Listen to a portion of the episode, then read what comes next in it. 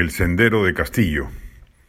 El único homenaje sincero del gobierno a la victoria digna y ejemplar que se logró contra Sendero Luminoso a partir de la captura, un día como hoy, hace 29 años, de su cabecilla Abimael Guzmán, y que hizo que una organización vertical y rígida como la subversiva se cayera como un castillo de naipes, pasa porque el presidente Castillo, aparte de su entorno, a cualquier personaje involucrado directa o indirectamente con cualquier pasado vinculado al senderismo o con actuales relaciones a través de los organismos políticos de fachada de sendero luminoso como el Movadef o el FENATE. Cualquier tuit o post en redes sociales o declaración oficial cae en saco roto si ello no se produce. Puntualmente hablando, poco o nada significa que el primer mandatario lance un post condenando el terrorismo a propósito ayer de la muerte de Guzmán si mantiene a su lado a su premier Guido Bellido y a su ministro de Trabajo Iber Maraví.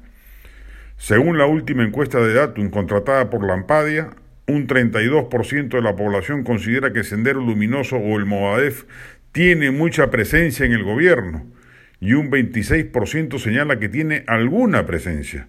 En total, un 58% de la ciudadanía percibe la cercanía subversiva a las esferas del poder. A la vez, preguntada a la población respecto de la continuidad en sus cargos de los ministros con expresiones de simpatía por Sendero Luminoso, un rotundo 79% considera que deben ser removidos.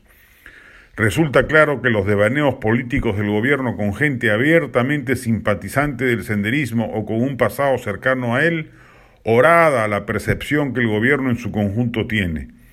El reducido crecimiento que muestra en sus niveles de aprobación sube de 39 a 41%, coincidiendo en ello con CPI, no tardará en revertirse si desde Palacio no se toman decisiones claras y rotundas respecto de los funcionarios del gobierno denunciados por su filo senderismo.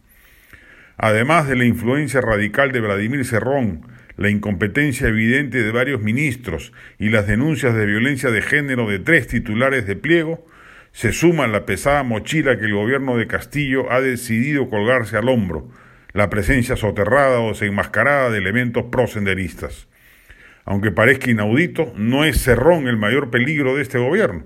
Está bajo control y su presencia en el gabinete no es determinante.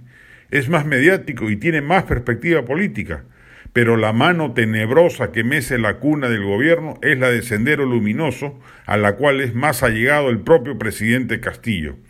Esa es la que hay que estripar si queremos evitar que el país ingrese a una espiral de dinamitación de la democracia peruana.